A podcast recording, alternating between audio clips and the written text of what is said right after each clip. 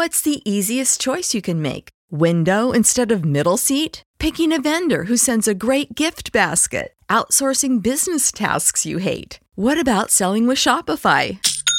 Whether you're selling a little or a lot, Shopify helps you do your thing, however you cha-ching. Shopify is the global commerce platform that helps you sell at every stage of your business. From the launch your online shop stage to the first real life store stage, all the way to the did we just hit a million orders stage? Shopify's there to help you grow. Whether you're selling scented soap or offering outdoor outfits, Shopify helps you sell. Wherever and whatever you're selling, Shopify's got you covered. Sign up for a $1 per month trial period at shopify.com slash try. Go to shopify.com slash try now to grow your business, no matter what stage you're in. Shopify.com slash try.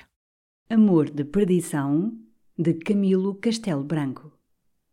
Capítulo 2 Simão Botelho levou de Viseu para Coimbra arrogantes convicções da sua valentia.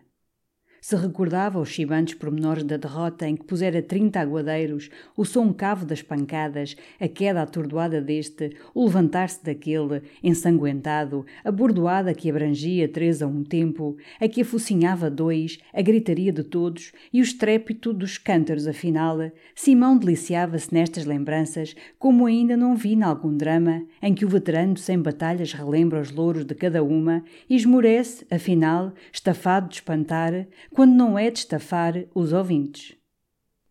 O académico, porém, com os seus entusiasmos, era incomparavelmente muito mais prejudicial e perigoso que o mata-mouros de tragédia.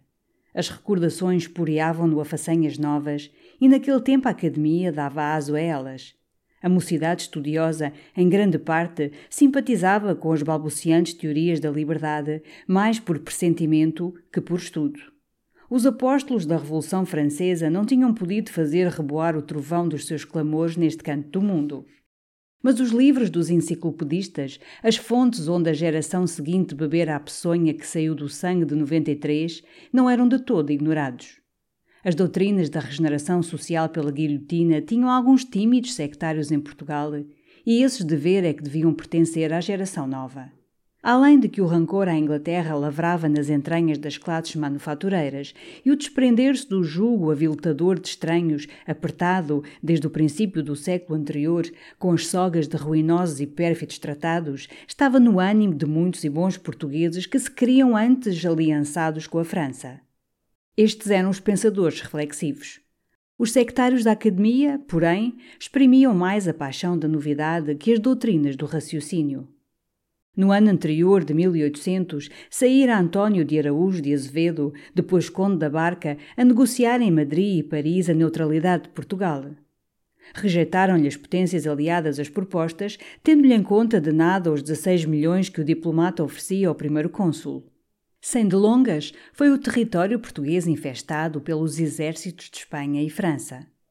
As nossas tropas, comandadas pelo Duque de Lafões, não chegaram a travar a luta desigual, porque a esse tempo Luís Pinto de Souza, mais tarde Visconde de Balsemão, negociara a ignomiosa paz em Badajoz, concedência de Olivença à Espanha, exclusão de ingleses de nossos portos e indenização de alguns milhões à França.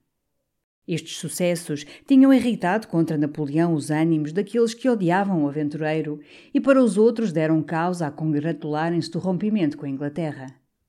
Entre os desta parcialidade, na convulsiva e irrequieta academia, era voto de grande monta Simão Botelho, apesar dos seus imberbes 16 anos.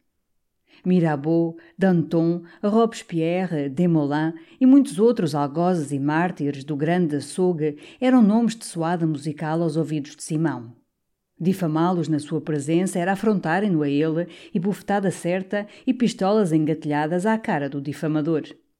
O filho do corregedor de Viseu defendia que Portugal devia regenerar-se num batismo de sangue para que a hidra dos tiranos não erguesse mais uma das mil cabeças sob a clava do Hércules popular.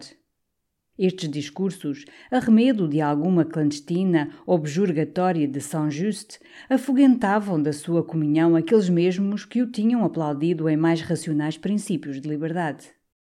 Simão Botelho tornou-se odioso aos condiscípulos, que, para se salvarem pela infâmia, o delataram ao bispo conde e ao reitor da universidade. Um dia, proclamava o demagogo académico na Praça Sansão aos poucos ouvintes que lhe restaram fiéis, uns por medo, outros por analogia de bossas. O discurso ia no mais acrisolado da ideia regicida, quando uma escolta de verdeais lhe aguou a escandescência. Quis o orador resistir, aperrando as pistolas, mas de sobra sabiam os braços musculosos da coorte do reitor com quem as haviam. O jacobino, desarmado e cercado entre a escolta dos archeiros, foi levado ao cárcere académico, de onde saiu seis meses depois a grandes instâncias dos amigos de seu pai e dos parentes de Dona Rita Preciosa. Perdido o ano letivo, foi para Viseu Simão. O corregedor repeliu da sua presença com ameaças de o expulsar de casa. A mãe, mais levada do dever que do coração, intercedeu pelo filho e conseguiu sentá-lo à mesa comum. No espaço de três meses, fez-se maravilhosa mudança nos costumes de Simão. As companhias da ralé desprezou-as. Saía de casa raras vezes, ou só, ou com a irmã mais nova, sua predileta. O campo, as árvores e os sítios mais sombrios e ermos eram o seu recreio. Nas doces noites de estio, demorava-se por fora até ao romper da alva. Aqueles que assim o viam admiravam-lhe o ar cismador e o recolhimento que o secrestava da vida vulgar. Em casa encerrava-se no seu quarto e saía quando o chamavam para a mesa. Dona Rita pasmava da transformação e o marido, bem convencido dela, ao fim de cinco meses, consentiu que seu filho lhe dirigisse a palavra. Simão Botelho amava. Aí está uma palavra única, explicando o que parecia absurda reforma aos 17 anos. Amava Simão uma sua vizinha, menina de 15 anos, rica herdeira, regularmente bonita e bem nascida. Da janela do seu quarto é que ele a vira a primeira vez para amá-la sempre. Não ficara ela incólume da ferida que fizera no coração do vizinho. Amou-o também, e com mais seriedade que o usual nos seus anos. Os poetas cansam-nos a paciência a falarem do amor da mulher aos 15 anos com paixão perigosa, única e inflexível. Alguns prosadores de romances dizem o mesmo. Enganam-se ambos. O amor aos 15 anos é uma brincadeira, é a última manifestação do amor às bonecas. É tentativa da avezinha que ensaia o voo fora do ninho, sempre com os olhos fitos na ave-mãe, que está da fronte próxima chamando. Tanto sabe a primeira o que é amar muito, como a segunda o que é voar para longe. Teresa de Albuquerque devia ser, porventura, uma exceção no seu amor. O magistrado e sua família eram odiosos ao pai de Teresa por motivos de litígios em que Domingos Botelho lhes deu sentenças contra. Afora isso, ainda no ano anterior, dois criados de Tadeu de Albuquerque tinham sido feridos na celebrada pancadaria da fonte. É, pois, evidente que o amor da Teresa, declinando de si o dever de obtemperar e sacrificar-se ao justo azedume de seu pai, era verdadeiro e forte. E este amor era singularmente discreto e cauteloso. Viram-se e falaram-se três meses, sem darem rebate à vizinhança e nem sequer suspeitas às duas famílias. O destino que ambos se prometiam era o mais honesto. Ele ia formar-se para poder sustentá-la se não tivessem outros recursos. Ela esperava que seu velho pai falecesse para, senhora sua, lhe dar, com o coração, o seu grande património. Espanta a descrição tamanha na índole de Simão Botelho e na presumível ignorância de Teresa em coisas materiais da vida como são um património. Na véspera da sua ida para Coimbra, estava Simão Botelho despedindo-se da suspirosa menina, quando subitamente ela foi arrancada da janela. O alucinado moço ouviu gemidos daquela voz que, um momento antes, soluçava comovida por lágrimas de saudade. Ferveu-lhe o sangue na cabeça. Contorceu-se no seu quarto como o tigre contra as grades inflexíveis da jaula. Teve tentações de se matar na impotência de socorrê-la. As restantes horas daquela noite passou-as em raivas e projetos de vingança. Com o amanhecer esfriou-lhe o sangue e renasceu a esperança com os cálculos. Quando o chamaram para partir para Coimbra, lançou-se do leito de tal modo transfigurado que sua mãe, avisada do rosto amargurado dele, foi ao quarto interrogá-lo e despersuadi-lo de ir enquanto assim estivesse febril. Simão, porém, entre mil projetos, achara melhor o de ir para Coimbra, esperar lá notícias de Teresa e vir a ocultas a Viseu falar com ela. Ajuizadamente discorrera ele, que a sua demora agravaria a situação de Teresa. Descera o académico ao pátio, depois de abraçar a mãe e irmãs e beijar a mão do pai, que para esta hora reservara uma admoestação severa, a ponto de lhe asseverar que de todo o abandonaria se ele caísse em novas extravagâncias. Quanto metia o pé no estribo, viu a seu lado uma velha mendiga, estendendo-lhe a mão aberta como quem pede esmola e, na palma da mão, um pequeno papel. Sobressaltou-se o moço e, a poucos passos distante de sua casa, leu estas linhas. Meu pai diz que me vai encerrar num convento por tua causa. Sofrerei tudo por amor de ti. Não me esqueças tu, e achar-me-ás no convento ou no céu, sempre tua do coração e sempre leal. Parte para Coimbra, lá irão dar as minhas cartas, e na primeira te direi em que nome has de responder à tua pobre Teresa. A mudança do estudante maravilhou a academia. Se o não viam nas aulas, em parte nenhuma o viam.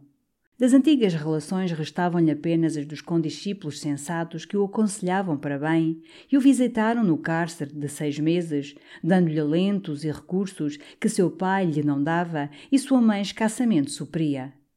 Estudava com fervor, como quem já dali formava as bases do futuro renome e da posição por ele merecida, bastante a sustentar dignamente a esposa. A ninguém confiava o seu segredo, senão às cartas que enviava a Teresa, longas cartas em que folgava o espírito da tarefa da ciência.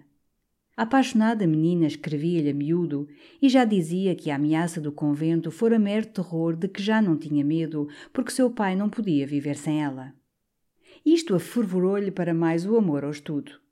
Simão, chamado em pontos difíceis das matérias do primeiro ano, tal conta deu de si que os lentos e os condiscípulos o houveram como primeiro premiado. A esse tempo, Manuel Botelho, cadete em Bragança, destacado no Porto, licenciou-se para estudar na Universidade das Matemáticas. Animou a notícia do reviramento que se dera em seu irmão. Foi viver com ele. Achou-o quieto, mas aliado numa ideia que o tornava misantropo e intratável noutro género. Pouco tempo conviveram, sendo a causa da separação um desgraçado amor de Manuel Botelho a uma açoriana casada com um académico. A esposa apaixonada perdeu-se nas ilusões do cego amante. Deixou o marido e fugiu com ele para Lisboa e daí para Espanha. Em outro relanço desta narrativa darei conta do remate deste episódio. No mês de fevereiro de 1803 recebeu Simão Botelho uma carta de Teresa. No seguinte capítulo se diz minuciosamente a peripécia que forçara a filha de Tadeu de Albuquerque a escrever aquela carta de pugentíssima surpresa para o académico, convertido aos deveres, à honra, à sociedade e a Deus, pelo amor. Millions of people have lost weight with personalized plans from Noom, like Evan, who can't stand salads and still lost 50 pounds. Salads generally for most people are the easy button, right? For me, that wasn't an option. I never really was a salad guy. That's just not who I am. But Noom worked for me. Get your personalized plan today at Noom.com. Real Noom user compensated to provide their story. In four weeks, the typical Noom user can expect to lose one to two pounds per week. Individual results may vary. For the ones who work hard to ensure their crew can always go the extra mile, and the ones who get in early so everyone can go home on time, there's Granger offering professional grade supplies backed by product experts so you can quickly and easily find what you need. Plus, you can count on access to a committed team ready to go the extra mile for you. Call, clickgranger.com, or just stop by. Granger, for the ones who get it done.